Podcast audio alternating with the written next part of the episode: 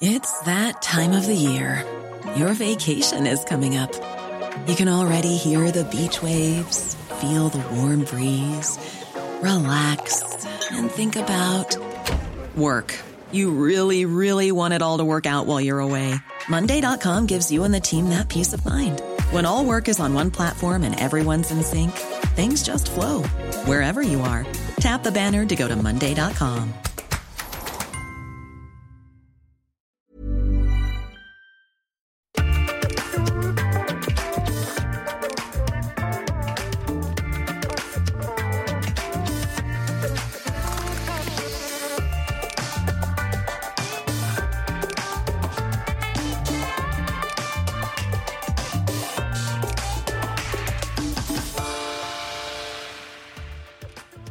Notre invité est un immense violoniste, l'un des plus grands au monde. Quand il était petit, son professeur a annoncé à ses parents, qui n'étaient pas musiciens, qu'il avait l'oreille absolue. Comprenez bien qu'il est capable, entre autres, de reconnaître une note, un son, comme ça, simplement juste en l'écoutant. Un don, une passion, des répétitions quotidiennes et un entourage compréhensif. Tout cela lui a permis d'avoir une carrière hors norme. Plus de 100 concerts par an, direction d'orchestre, création de festivals, production d'albums. Aujourd'hui, il joue, il dirige, il programme, il fait vivre la musique classique à travers le monde. Il la fait partager, il la pense. Mon appréhension de la musique a changé, dit-il. J'ai moins de complexes, je suis plus à même d'ouvrir les vannes. Mais alors est-il arrivé au sommet de son art? A-t-il l'impression de pouvoir encore progresser Que lui faudrait-il pour être encore meilleur? Quelle marche a-t-il encore envie de gravir? Posons-lui toutes ces questions. Bienvenue dans Un monde à regard, bienvenue Renaud Capuçon. Merci d'avoir accepté notre invitation ici au Dôme Tournon, au Sénat. Est-ce qu'à votre niveau, on peut encore être l'élève de quelqu'un? Est-ce qu'on a encore des petits accros à corriger? Toujours. Euh, D'abord, je pense que le jour où on pense qu'on est arrivé ou qu'on n'a plus rien à apprendre, il faut tout de suite ranger l'instrument et, et, partir euh, s'isoler quelque part. Je pense que le, le, le but même d'être un, un, musicien, c'est d'abord d'être un artisan. Moi, je me considère comme un artisan avant d'être un artiste. Bien sûr que je suis artiste, mais euh, on passe notre temps à chercher, à essayer d'être meilleur, à, à, peaufiner un détail. Donc oui, j'apprends euh, au contact de chefs d'orchestre, j'apprends énormément au contact d'autres collègues musiciens et aussi au contact des jeunes. Ce qui est assez paradoxal, mm. le fait d'enseigner moi-même depuis 2014 à Lausanne euh, me donne la possibilité, en apprenant aux jeunes musiciens, mm. de réapprendre moi-même. De vous-même. Et donc c'est un cycle permanent et ce qui fait qu'en fait on, on, se découvre des problèmes, euh, pas des problèmes, mais des défauts, des choses mmh. au fur et à mesure qu'on qu est dans sa scène. J'ai évoqué cette idée d'oreille absolue. Qu'est-ce que c'est précisément? Je l'ai défini rapidement, mais c'est oui. quelque chose qui vous a donné de l'avance euh, par rapport aux autres? Je sais pas. J'ai des, des, copains qui n'ont pas l'oreille absolue, qui sont des merveilleux musiciens. L'oreille absolue, c'est de reconnaître. Euh, si vous jouez une note au piano, on peut reconnaître un la d'un do. Peut-être que ça, ça, avantage un tout petit peu au début. Mmh. J'avais 4 ans, ça m'a peut-être donné peut-être un peu plus de, d'énergie inconsciente, mais je ne crois pas que ça, ça, change la nature même du musicien. Il faut, paraît-il, en tout cas pour euh, bien jouer du violon, en jouer tous les jours. Est-ce que c'est votre cas? Est-ce que vous jouez encore tous les jours? Combien d'heures par jour? Est-ce que c'est toujours un plaisir de jouer? Est-ce que aussi c'est parfois une corvée? Non, là j'ai la chance d'avoir eu toujours envie de jouer. Je crois que c'est la clé, c'est le moteur, c'est l'envie. Euh, beaucoup travailler, oui. Tous les jours, oui. Entre euh, 12 et, et, 25 ans, j'ai travaillé 7 à 8 heures par jour. Donc oui, c'est beaucoup, sans beaucoup de vacances, etc. Mais c'était une volonté personnelle. Aujourd'hui, euh, il y, a, bien des jours où je ne joue pas. Et c'est très nécessaire parce qu'il faut aussi... D'abord, ça, ça décrasse. ça permet de faire comme un détox. Euh, et on se sent mieux. Euh, là, j'ai donné un concert hier et 48 heures avant, j'étais dans mon festival, j'avais pas pu travailler vraiment mon violon de façon euh, quotidienne. Vous étiez rouillé? Euh, Au contraire, non, j'étais totalement. Si vous, si, vous, arrêtez deux semaines, là, il faut repasser un petit peu de temps. Mm. Mais quand on s'arrête deux ou trois jours, il n'y a aucun problème. Et je dis même à mes élèves, quand ils partent en vacances l'été, prenez sur les cinq semaines, prenez de toute façon deux semaines où vous ne touchez pas d'instrument. Mm parce que c'est une façon aussi de... De revenir plus frais. Exactement, et de l'aimer à nouveau euh, au retour. Le violon est votre passion, mais euh, j'ai l'impression qu'il y a aussi un combat chez vous, c'est de démocratiser la musique classique. C'est vrai? Oui, alors c'est pas, c'est pas une chose... Le mot démocratiser, il est il peut être aussi pris comme une sorte de. J'aime pas le populisme en fait, donc ne pas aller jusqu'au populisme en musique, mmh. euh, parce que la musique classique c'est quelque chose d'universel, de beau, comme un, un, tableau peut être partagé par tout le monde, une œuvre de Brahms ou de Mozart peut être aimée par tout le monde. Mmh. Donc c'est simplement Peut-être que les générations d'avant étaient un peu plus compassées, euh, un peu plus, on était un peu plus dans un entre-soi. Mm. Et j'aime l'idée que la musique est pour tout le monde. Donc, euh, quand j'enregistre, comme je viens de faire un disque de musique de film, mm. euh, c'est aussi une façon, une main tendue en disant je joue Brahms, Mozart, Schubert et de la musique d'aujourd'hui, mais mm. je peux aussi jouer de la musique de film. Et ça permet parfois à un public de venir à l'Olympia alors qu'il ne viendrait pas à la Philharmonie. Mais est-ce qu'on est on peut tous être sensibles à la musique classique ou est-ce qu'il faut quand même une oreille un peu éduquée? Vous parliez des tableaux.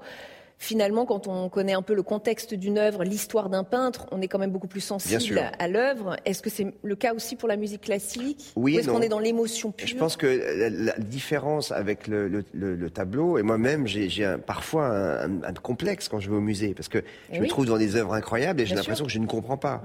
Euh, donc je comprends très bien euh, le, spectateur qui va avoir cette peur-là au concert. La grande différence, c'est que la musique, dans la plupart des cas de, gens qui viennent pour la première fois, vous emmène et vous procure une émotion qui est sensorielle. Vous pouvez me dire, c'est la même chose avec un tableau. Ça me semble plus abstrait avec un tableau, si vous n'avez pas la connaissance intellectuelle. Euh, en tout cas, euh, moi je suis pour euh, emmener des enfants, des gens de toute génération et mm. toute catégorie sociale au concert. Mais vous êtes d'accord que c'est quand même encore un public averti, éduqué, hautement éduqué qui non, non, je crois que vraiment, la, et la Philharmonie de Paris a, montré, a prouvé l'inverse. Je, me souviens des, des, des conversations enflammées au moment de la construction de la Philharmonie avec tous les gens qui disaient mais c'est personne n'ira là-bas, c'est le bout du monde, c'est très loin, on peut pas se garer, j'en passe, et des meilleurs. Et finalement, euh, les concerts sont pleins, c'est un succès formidable. On voit que le public avec tous les publics, le public est extrêmement varié. Euh, à, Playel, qui était la salle avant pour le classique, euh, qui a, donc la Philharmonie a remplacé Playel, les, gens étaient plutôt mieux habillés. Mm. Aujourd'hui, vous avez des gens qui sont costume cravate, et la majeure partie des gens mm. sont habillés de façon totalement décontractée. Mm. Il y a beaucoup de jeunes. Euh, et c'est une réussite totale. Parce que ce dont on parle me fait beaucoup penser à cette scène euh, dans le film Intouchable avec euh, Omar Sy et François Cluzet. On a, vous souriez, je suis sûre que vous savez de quoi je parle. Il y a cette scène notamment où François Cluzet parle musique classique, parle de sa passion, et Omar Sy, qui lui écoute plutôt du funk, est assez insensible à ce style de musique. Il lui dit, bah moi, Mozart, Brahms, c'est la musique des acédiques, le répondeur des acédiques. On a quand même deux univers qui, se, qui ont du mal à se rejoindre. Oui, alors c'est bien sûr un peu caricatural, même si euh, ça m'arrive parfois, quelqu'un me dit ah mais vous avez joué un air, je le connais parce que je l'ai vu. Bon, donc on peut pas échapper à ça et c'est pas grave. Euh, mais je pense que c'est pour cette raison aussi que ces gens-là n'osent pas aller au concert mmh. parce qu'ils ont peur du jugement. Mmh. Et moi, euh, j'ai toujours beaucoup d'indulgence quand les gens applaudissent entre les mouvements. Euh, j'ai eu une situation un jour où euh, le public connaisseur euh, disait chute pendant que les gens applaudissaient pendant les mouvements. Et euh, c'est un tel point que ça, montait un peu l'atmosphère dans la salle. J'ai pris la parole à la fin en disant, vous savez, euh, quand des applaudissements ont lieu comme ça de façon spontanée, moi je suis très heureux parce que ça veut dire qu'il y a un public qui est nouveau. Et donc j'ai envie de dire bienvenue. Un public nouveau qui ne connaît pas les règles. Qui ne connaît pas les codes, mais c'est pas grave. Ce sont des codes tacites. On applaudit pas. Des codes. oui, le code tacite, c'est quand vous avez une œuvre de quatre mouvements, vous applaudissez pas entre les mouvements, vous applaudissez à la fin. D'accord. Mais si ce sont des gens qui ont été habitués à écouter des concerts de variété où le format c'est trois minutes, ben, ils applaudissent quand ça s'arrête. Et c'est mmh. très logique mmh. aussi. Mmh. Alors si nous on réagit de et façon... Et puis c'est spontané. Et c'est spontané. Ouais, beau. Euh, et si on, si on réagit nous de façon abrupte, on peut être sûr que ces gens ne reviendront plus jamais au concert. Donc ça passe par d'innombrables petits signaux comme ça, euh, qui font que quand même l'interprète est aussi responsable. Euh, parmi les disques que vous avez sortis, vous en avez parlé, il y a Cinéma, album hommage au grand écran, avec des arrangements sur des musiques de films comme La liste de Schindler, Légende d'automne, Le fabuleux destin d'Amélie Poulain. Et au sujet de cet album, vous aviez dit euh, une chose que j'ai trouvée intéressante. Il y a 20 ans, si l'on m'avait proposé d'enregistrer un disque de bande originale de film, j'aurais répondu Ah non, que va-t-on penser de moi? J'étais extrêmement fermée. Ma bulle, je l'ai fait éclater au moment où j'ai rencontré ma femme, Laurence Ferrari. Vivre avec quelqu'un qui n'est pas musicien m'a ouvert. Ça veut dire qu'au départ, c'est peut-être un monde quand même un peu fermé, ou ça l'était, ça ne l'est plus? Je pense que j'ai employé le mot de bulle parce que quand j'ai rencontré mon épouse, elle m'a dit mais en fait ça fait 20 ans que tu vis dans une bulle. Parce que j'avais beau être connecté avec l'extérieur bien sûr et avec l'actualité, j'ai toujours été passionné de politique par exemple, mais comme je fréquentais à 99% des musiciens, mm. j'étais dans une bulle, mais c'est comme si vous êtes médecin et que vous ne voyez que des médecins. Il y a un moment donné où vous êtes dans une sorte de bulle.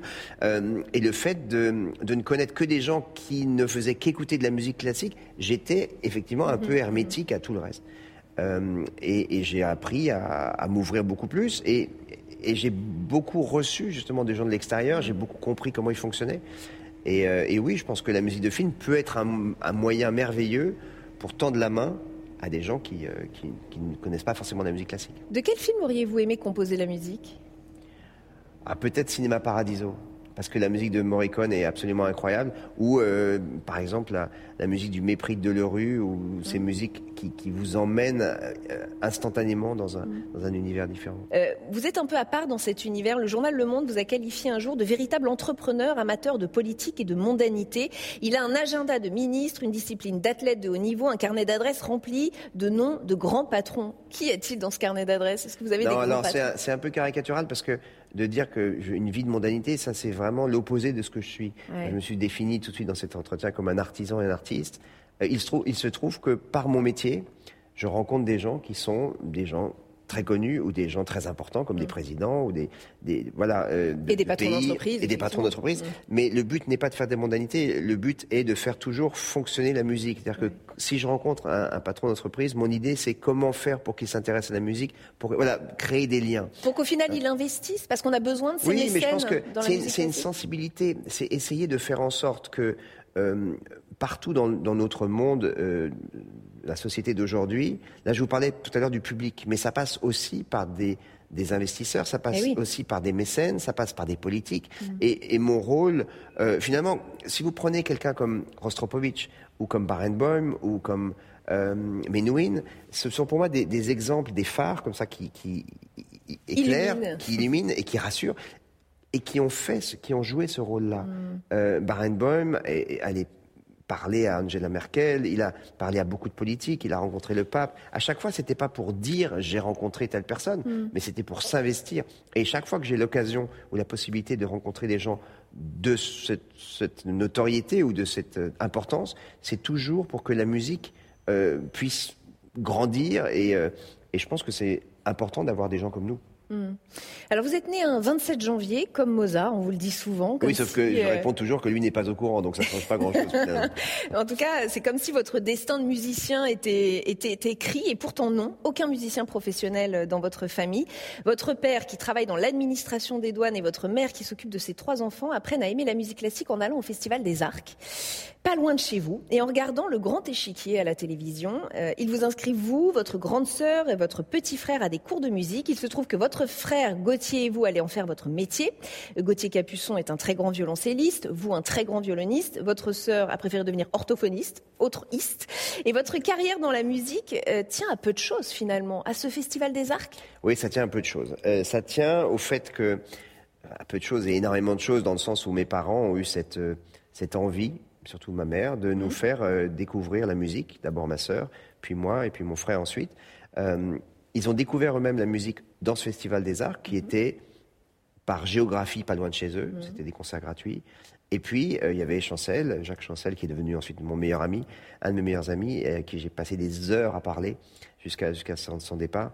Euh, ils découvrent le grand échiquier de Chancel et je pense que l'association des deux, ils vivent dans une petite ville de province à Chambéry où il y a un, un- un petit orchestre, où il y a des concerts, ils nous emmènent. Et moi, je, je tombe vraiment dans la marmite, c'est-à-dire que immédiatement, euh, la musique devient euh, à la fois un refuge, une façon de m'exprimer. Je pense que si je fais un peu d'introspection sans faire une psychanalyse à, à- à trois sous, euh, j'étais un gamin assez doué, mais pas plus qu'un autre, mais extrêmement concentré. J'avais, euh, maintenant que je vois des, des jeunes, des enfants, et que j'ai moi-même un fils, ce que j'avais peut-être de différent, c'était la, la capacité de focus, de, concentration, qui m'a permis d'aller plus vite, et puis je savais euh, où j'allais.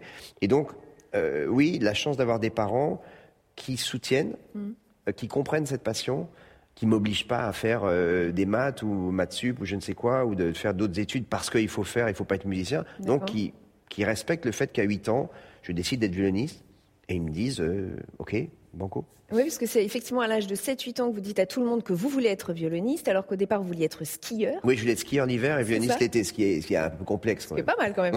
Et dès la quatrième, vous partez à Paris, vous êtes admis au conservatoire, euh, vous êtes le plus jeune de votre classe, le plus petit de taille. J'ai lu qu'on vous appelait Calimero aussi, ça m'a intrigué. Je me suis demandé même si, on, si vous n'étiez pas moqué, alors on parle aujourd'hui de harcèlement, c'était Ah, cet ordre-là Ouais, c'est drôle, c'est- vous me posez cette question. On, on était pour certains euh, clairement dans le harcèlement, pas pour Calimero, ça c'était vraiment des potes qui m'appelaient comme ça, et c'était plutôt sympathique. C'est ceux qui me protégeaient d'ailleurs. qui vous protégeait De qui? bah, Vous savez, au conservatoire, j'avais 14 ans. La plupart en avaient 18, 19. J'étais vraiment le plus jeune cette année-là. Et c'est facile de, de, se moquer d'un gamin de 14 ans. J'étais très, à la fois très en avance sur le, côté violon. Et j'avais 14 ans. Donc j'étais un gamin qui venait de la province. Mm. Et oui, si je, c'est la première fois qu'on pose cette question. Et si je me refais le, film, je revois une ou deux situations de, oui, de harcèlement dans le sens de, moquerie euh, gratuite, mm. euh, juste sur euh, ma taille, mon âge et le fait que, que j'étais sans armes pour me défendre et des humiliations que j'ai pas oubliées d'ailleurs. Mm. Et quand vous entendez aujourd'hui tout ce qui se dit et ce qui se fait autour du harcèlement, ça vous touche? Vous avez été touché par les discours que vous avez pu entendre? Oui, je pense que c'est essentiel parce que c'est toujours la même chose. Ça peut partir d'une blague, d'une chose simple, mais euh, enfin d'une chose simple, d'une chose qui, qui, qui, ne semble rien pour ceux qui sont harceleurs, sauf si dans des cas extrêmement euh, vraiment graves. Mais très souvent, finalement, on peut euh, être même dans une, un groupe et, être soi-même harceleur sans s'en rendre compte. Donc je pense que c'est très important de, de, que les choses soient dites, que les et dans une époque où je pense qu'on peut plus dire les choses et on, on a une capacité maintenant à, voir les problèmes avec un peu plus de recul qu'à l'époque, mm. où finalement, quelqu'un qui, serait allé se plaindre d'une chose comme ça, euh, on se serait moqué de lui. Eh à la lueur de celui que vous êtes aujourd'hui, quel conseil donneriez-vous au, petit garçon ou au jeune ado qui va se lancer, qui s'apprête à se lancer dans la vie? Je le fais avec mes élèves, je le fais avec des jeunes que je rencontre. Euh, je leur dis surtout n'abandonnez jamais vos rêves. Euh, soyez extrêmement vigilants sur le, ce qui brille. Le problème d'un musicien, c'est c'est un métier de, spectacle, de concert, et vous avez euh, autant de, flatteurs et de gens qui vous disent toute la journée que vous êtes géniaux, que, enfin, vous en avez beaucoup plus que de gens qui vous remettent dans le droit chemin. D'accord. Donc, euh, de savoir euh, bien s'entourer, bien s'entourer, et, surtout ne pas choisir la facilité, mm. pas choisir ce qui brille forcément, analyser les choses et et moi, mon rôle dans cette petite société que j'ai créée qui s'appelle Beausoir Productions, c'est justement de, de conseiller les jeunes et de leur éviter des, parfois des, chemins de traverse qui pourraient les amener vraiment à, des catas. Ça arrive parfois que des jeunes se perdent complètement parce qu'ils ont euh, un entourage qui leur passe, qui passe toute la journée à leur dire qu'ils sont extraordinaires alors qu'ils n'ont encore rien fait. Mm. Moi, j'ai une phrase très simple pour ces jeunes qui parfois ont la tête qui gonfle un peu trop vite. Et je leur dis, tu sais, en fait, c'est très simple. Hein, on n'est que des interprètes. Donc, euh, le jour où on va, donc je m'adressais à, un jeune il n'y a pas longtemps, je dis le jour où on disparaît, en fait, toi comme moi, au mieux, on a deux lignes dans un journal, local, national, si vraiment on est un peu plus connu, la maison de disques, si elle est encore, elle existe encore au moment où on meurt, elle fait une petite compile, mm. et basta cosy, c'est fini, et on disparaît, mais instantanément. Mm. Ça remet quand même des choses, donc ça les calme un peu. moi, j'ai réalisé ça très tôt, et, euh, et ça, ça me donne un un regard comme ça sur les choses assez simple. Et encore une fois, quand on se considère comme artisan, euh, au service des musiciens, mm. l'humilité, elle est, elle est essentielle. Pourtant, il vous est arrivé des choses incroyables à 20 ans. Euh, c'est une anecdote que j'ai trouvée extraordinaire. Vous êtes auditionné par Daniel Barenboim, vous en parliez tout à l'heure, pianiste et chef d'orchestre israélo-argentin. Pendant l'audition, il vous arrête et vous demande de rejouer. Et il vous dit ceci C'était tellement bien la première fois que je voulais savoir si c'était le fait du hasard. Ma secrétaire vous rappelle demain pour aller à Chicago. Oui, c'était drôle. J'en ai reparlé il n'y a pas longtemps. On se parle très régulièrement avec Daniel, qui est un, ami. Et je lui ai rappelé cette anecdote. Et il a explosé de rire en disant Oui, c'est bien mon genre. moi, j'étais tétanisé parce que. J'avais 20 ans, 19 ans à Berlin, dans une salle de l'opéra. Je joue pour Daniel Barenboim. Il arrive, euh, entre deux répétitions, super euh, pressé, etc. Mm. Il me dit, je vous écoute. Je joue le concerto de Beethoven et il se passe cette, chose-là. Je joue deux, deux pages. Il me dit, merci beaucoup. Est-ce que vous pouvez reprendre, s'il vous plaît? Et dans ce cas-là, ça veut dire que, bah c'est foutu, quoi. Bah euh, et je pense qu'il voulait tester à la fois mes nerfs, ma résistance physique, de voir ce que j'avais dans le ventre. Et, et, voilà. Et on est devenus des amis depuis. Mais c'est vrai que c'est un et comme tout métier. Non, mais là, on se dit qu'on est quand même à part, non? Qu'on a un talent. Non, je pense que le jour où on se dit qu'on est à part, euh, c'est là où tout commence à, foirer. non, vraiment, je, crois. Ah, mais je vous crois, vous avez l'air. Euh, je crois que le. Bien sûr que c'est grisant de rencontrer des gens extrêmement connus, d'avoir de, cette vie, euh, mais c'est pas les paillettes, c'est le, le, le, cœur du réacteur, c'est la musique. Et donc, de rencontrer Barenboim ou Abado ou Giulini ou Martha Argerich, sont des gens qui, servent la musique. Mm. Et à leur contact, vous apprenez à être encore plus humble parce qu'ils sont tellement hallucinants que vous sentez tout petit. Euh, en préparant cette émission, on s'est aperçu que le classique réunissait souvent des fratries. C'est même assez troublant. On a quelques exemples. Camille et Julie Berthollet, violon et violoncelle. Zaya Ziwani et sa sœur Fetouma, chef d'orchestre et violoncelliste. Katia et Marielle Labec, pianistes toutes les deux. Votre frère et vous, c'est étonnant quand Vous l'expliquez? Vous y avez déjà réfléchi? Il y a d'innombrables autres exemples, bien sûr. Euh, c'est assez, assez étonnant. Et moi, j'aime cet exemple des sœurs Labec parce qu'on les connaît depuis plus de 25 ans maintenant, sont des amis vraiment proches, et j'admire leur, euh, leur capacité à avoir comme ça traversé les années euh, en étant toujours en train d'apprendre, de chercher. Elle commande des œuvres, mm. elle travaille des heures et des heures. Pour moi, c'est un exemple incroyable. Mm. Et Gauthier et moi, on a beaucoup joué ensemble. On a arrêté d'un coup, et donc forcément, les gens pensaient qu'on se faisait la gueule, ce qui n'était pas le cas. Mm. Simplement, on a arrêté d'un coup de jouer ensemble parce qu'on ne voulait pas être assimilés au fait d'être frères. La grande différence avec Katia et Marielle, c'est que la bec, c'est que nous, on est deux personnalités qui jouons des carrières séparées. Mhm. Katia et Marielle ne jouent quasiment que ensemble. Mhm. Mhm. Et on ne voulait pas avoir d'étiquette euh, de frères uniquement. Bien sûr qu'on est frères et qu'on rejouera ensemble. Mais vous arrivez à vous expliquer que souvent les fratries euh, jouent, enfin, jouent bien et ont des carrières euh, incroyables? Je pense que c'est inhérent au fait de, de d'abord d'un phénomène d'imitation, d'envie de, la fratrie de jouer ensemble. Euh, peut-être qu'au début, c'est simplement les parents qui disent bah, toi tu joues du violon, toi tu joues du violoncelle, je ne sais quoi. Et puis finalement, ça se, ça se transforme en une, une joie, de, un plaisir de jouer ensemble, parce que c'est quand même une des choses les plus géniales de la vie, de jouer avec son frère. J'ai un document à vous proposer, alors vous inquiétez pas, euh, je vais vous le lire et je vais, je, vais, je vais préciser pour nos téléspectateurs, pour ceux qui nous écoutent. C'est un document qui nous a été transmis par nos partenaires, les Archives nationales. Je suis sûre qu'il va vous plaire. Il s'agit du testament de Jean-Auguste Dominique Ingres, immense peintre du 19e siècle, mais aussi enseignant, sénateur et violoniste.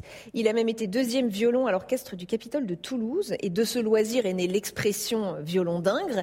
Dans ce testament que vous avez là euh, sous les yeux, il lègue son violon à sa ville natale. Est-ce que vous, vous savez déjà euh, ce que vous ferez de vos violons? Est-ce que vous les léguerez euh, ah bah, euh, le violon que j'ai toujours pas fini de payer, il faut déjà donc il faudrait déjà que j'arrive à terminer de le payer, ça va prendre encore un certain nombre d'années. Et le jour où il sera enfin à moi, j'espère que je ne serai pas trop vieux. mais euh, je me suis pas encore vraiment posé la question, mais je pense que je le léguerai à ma famille euh, et sauf si je dois le le, le, vendre pour X raisons. Et dans ce cas-là, se posera évidemment la question de le vendre moi, je préférais mille fois le vendre à un musicien qu'à un investisseur mmh. ou qu'un. Mmh. Voilà. Qu'est-ce qui représente euh, le violon pour vous? C'est un partenaire C'est un doudou C'est Qu'est-ce que qu'est-ce que c'est? C'est euh, un partenaire, oui, mais c'est le c'est ma façon d'exprimer. Même si aujourd'hui je dirige aussi et je n'ai pas mon violon et j'arrive à m'exprimer aussi. Mais est-ce qu'on le personnifie? Est-ce qu'on en fait presque euh, un être à part entière Est-ce qu'on dort à côté? Enfin, je veux dire, qu'est-ce que Il n'est pas très loin. Il n'est pas très loin de moi. Euh, pour des raisons de sécurité et des raisons aussi un peu. Oui, vous avez dit doudou, c'est drôle. J'ai jamais pensé, mais c'est un peu ça. Il y a, il y a... On est rassuré. Euh, au-delà de ça, je m'exprime avec cet instrument depuis plus de 20 ans maintenant, et depuis avec le violon depuis 44 ans, parce que j'ai commencé à 4 ans. Ça fait quand même un. Vous provenez sans violon, là vous êtes venu sans. Bien sûr. Ouais, vous arrivez à vous en séparer. Tu sais, je suis assez normal. Hein. Il se dit que lors d'un déjeuner en présence de Jacques Chirac, vous auriez demandé à l'ancien président de bien vouloir se laver les mains avant de toucher votre violon. Vous auriez même jeté un froid euh, que Chirac a lui-même brisé en éclatant de rire et en allant effectivement se laver les mains avant de toucher le violon. C'est pas exactement ça. Non, non, c'est absolument vrai. C'était un, déjeuner en Savoie avec des skieurs, des champions de ski et un violoniste. Euh, et euh, il, voulait voir le violon, le président, et donc je prends le violon. Il, il tend ses mains et, comme on venait de manger du fromage, je lui ai demandé simplement de se. Donc il, s'est essuyé les mains et c'est vrai que ça a jeté un froid absolument incroyable. On a, je pense que tous les skieurs ont pensé que j'étais d'une d'une arrogance totale, mais je l'ai fait avec beaucoup de respect. Et Chirac a été génial parce que il a répondu mais vous n'imaginez pas, c'est un instrument extrêmement précieux. Et mon ami Étienne Batelot, etc. Et finalement, ça a détendu totalement l'atmosphère. Il vous a complètement compris en fait. Il a compris votre rapport à ce violon. J'ai des photos à vous proposer. Ça fait partie des rituels de cette émission.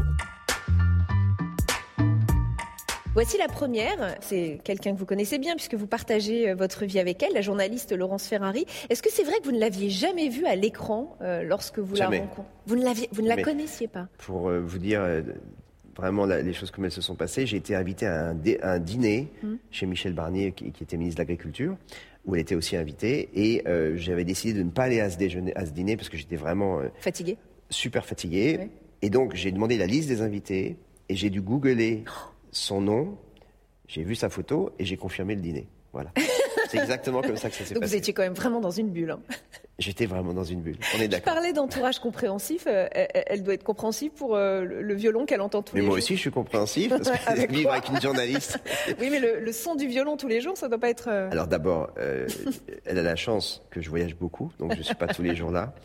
Euh, c'est vrai que quand je travaille comme au mois de décembre, le concerto de Schoenberg, 7 heures par jour, Ouais. même les voisins qui adorent quand je joue se sont demandé quand ça allait s'arrêter. J'avoue, et je m'excuse auprès d'eux. Mais de façon générale, euh, je travaille avec la sourdine en plomb, donc on Ouais. entend très peu. Et euh, je joue quand même plus des choses audibles que inaudibles. Bon, ça va alors. Une dernière photo. Il s'agit du musicien Rostropovitch dont vous parliez tout à l'heure devant le mur de Berlin avec euh, son violoncelle. Le 11 novembre 1989 pour célébrer à sa façon la chute du mur de Berlin, improvisant euh, un récital. Dans ces périodes historiques troublées, est-ce que vous diriez que la musique classique et peut-être le violon peut jouer un rôle politique d'apaisement? C'est ce que je disais tout à l'heure. Je pense que la musique, euh, le violon ou un autre instrument, s'il est porté, euh, moi je suis artiste pour la paix au sein de l'UNESCO et je suis très heureux et très fier de ce titre qui, qui est une chose qui me, me pousse à utiliser l'art pour ça. Mes modèles, comme je l'ai dit, c'était Rostropovitch, c'est Menuhin, euh, c'est Barenboim aujourd'hui. La musique peut être un moyen absolument incroyable puisque sans mots et sans nationalité, euh, on peut avoir des concerts aujourd'hui où un Ukrainien peut jouer à côté d'un Russe, à côté d'un Israélien, à côté d'un Palestinien. Vous auriez La envie musique, de jouer quelque part là en ce moment pour euh, symboliser la paix justement avec votre instrument? Bah, J'aimerais jouer dans. Si s'il était possible de me téléporter dans toutes les zones de guerre, aujourd'hui, je le ferais. C'est, vous imaginez, beaucoup plus complexe que l'on veut bien le penser. Euh, mais euh, je suis très souvent. euh, j'ai des espèces d'élan. Et j'ai la chance d'avoir une femme qui est journaliste et donc qui peut me conseiller sur ces choses-là. Et la plupart du temps, elle me dit c'est une formidable intention, mais tu peux pas faire ça. Euh, et je pense que il faut aussi se, se méfier de ne de, de, pas être comme tout d'un coup euh, euh, oui oui euh, qui va dans chaque pays, etc. Donc il faut avoir avoir La beaucoup juste de place. la juste place et, et de ne pas dénaturer non plus cette mission d'une certaine façon d'ambassadeur de, de la musique auprès de ces, de ces populations. Et, euh, mais je pense vraiment qu'on peut, grâce à la musique, faire passer d'innombrables messages. Et que les politiques devraient utiliser beaucoup plus comme arme diplomatique la musique, de façon générale. Hmm, L'appel est lancé. Une dernière question qui est en lien avec le lieu dans lequel nous sommes, Renaud Capuçon. Nous sommes entourés de quatre statues qui représentent chacune une vertu. Il y a la sagesse, la prudence, la justice et l'éloquence. Laquelle de ces vertus vous parle le plus ou vous caractérise vous, peut-être? Non, je pense qu'elles me parlent toutes. La justice, l'éloquence. Euh, Redites-moi les deux. Sagesse, prudence. prudence. Sagesse, prudence, ça c'est vraiment euh, ce que j'essaie de, de faire passer à- aux jeunes. Ah oui. Je pense que c'est une chose qui, qui est extrêmement importante, en tout cas si on veut durer sur le long terme. Mm. Si on veut simplement être une star et durer trois ans, alors ils n'ont pas besoin de mes conseils. Et donc prudence, sagesse et éloquence, euh, je pense que en musique, l'éloquence fait partie de la rhétorique. Merci Renaud vous. d'avoir été avec nous dans cette émission. Merci d'avoir partagé ce beau moment et merci à vous de nous avoir suivis comme euh, chaque semaine. Et je rappelle que vous êtes à l'Olympia le 10 mars prochain. Merci Renaud Merci à très bientôt.